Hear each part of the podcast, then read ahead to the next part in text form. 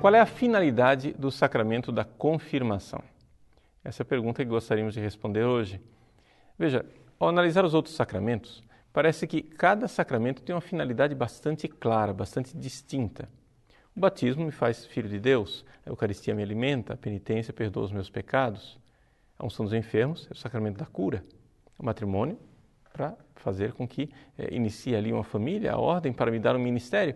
Mas a confirmação parece um sacramento sem sentido, porque não é óbvio para que serve o sacramento da confirmação. Para dar a você a resposta de qual é a finalidade desse sacramento, gostaria de usar a reflexão de um grande teólogo, Santo Tomás de Aquino. Santo Tomás, na Suma Teológica, na terceira parte, na questão número 72, artigo 5, diz o seguinte: Como o batismo é uma geração espiritual para a vida cristã, assim a confirmação é um crescimento espiritual, que faz o homem avançar até a idade perfeita e espiritual. Então veja, aqui nós já temos algo. No batismo você nasce, na crisma você cresce. Então, trata-se de um crescimento. É por isso que na lista dos sete sacramentos a crisma está em segundo lugar. Não é um segundo lugar de importância, mas é um segundo lugar segundo a natureza de cada sacramento. Ou seja, o segundo lugar, porque quem nasceu tem que crescer. E então, nós vemos aqui mais especificamente que Santo Tomás coloca funções que não é simplesmente ah, cresceu e pronto. Não. Existe uma diferença.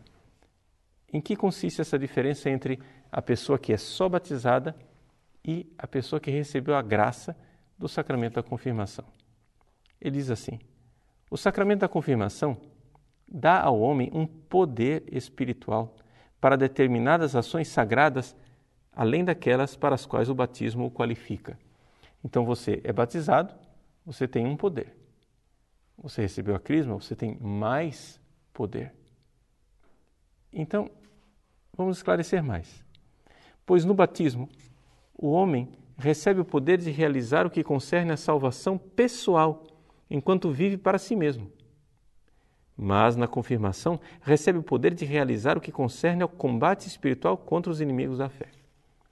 Então veja, no batismo você tem um poder para se santificar, enquanto na crisma você recebe um poder de soldado para enfrentar os inimigos da fé.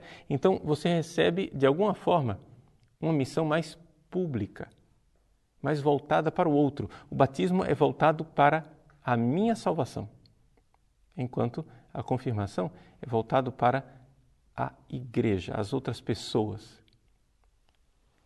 Ele continua dizendo assim: como se patenteia pelo exemplo dos apóstolos, que antes de receberem a plenitude do Espírito Santo estavam no cenáculo assíduos à oração. Então, antes de Pentecostes, lá estavam os apóstolos já eram discípulos de Cristo, já estavam lá rezando. É como se dissesse assim: eles estavam cuidando da vida espiritual deles. Agora, depois de Pentecostes, saíram e não temiam confessar a fé publicamente, mesmo diante dos inimigos da fé cristã. Então, vejam a diferença. A confirmação, na realidade, é algo que faz com que eu me torne um cristão mais público para enfrentar os inimigos da fé. E quem são esses inimigos da fé? A carne, o mundo e o diabo. Esses são os três inimigos básicos contra os quais nós iremos lutar. Então, o soldado de Cristo precisa da confirmação, porque é uma arma a mais. Então, qual é a diferença entre uma pessoa que é batizado e quem não é batizado? Bom, é a mesma diferença de um soldado que está na guerra com poucas armas e o soldado que está na guerra com mais armas. Ele tem mais recursos para lutar, para enfrentar o inimigo. São Tomás esclarece mais ainda. Ele diz assim: deve-se dizer que o combate espiritual contra os inimigos invisíveis cabe a todos Mas a luta contra os inimigos visíveis, isso é, contra as perseguições da fé pela confissão do nome de Cristo, é própria dos confirmados que já receberam já chegaram espiritualmente à idade viril, à idade adulta. Então, veja, é algo mais público. Os inimigos invisíveis, todo mundo deve combater. Mas existem inimigos mais específicos, os visíveis, os inimigos da fé cristã. E ele não para por aí. Ele coloca mais uma coisa que, inclusive, é citado no Catecismo da Igreja Católica no número 1305. Santo Tomás nos diz: O batizado recebe o poder espiritual de confessar a fé em Cristo pela recepção dos demais sacramentos. O confirmado, porém, recebe como que por dever de ofício o poder de professá-la por palavras publicamente. A expressão que se usa em latim é quasi ex officio. É como se fosse uma função, é como se fosse um ministério. Então, quem recebe o sacramento da Crisma deve professar a fé publicamente. E aqui está a diferença.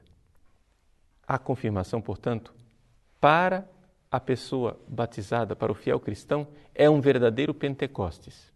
Ou seja, da profissão de fé íntima dentro do cenáculo, introduz você na vida pública. É como o pai que envia o filho para o mundo, dizendo: Vai, eu estou contigo. Não estás sozinho enfrentando os inimigos.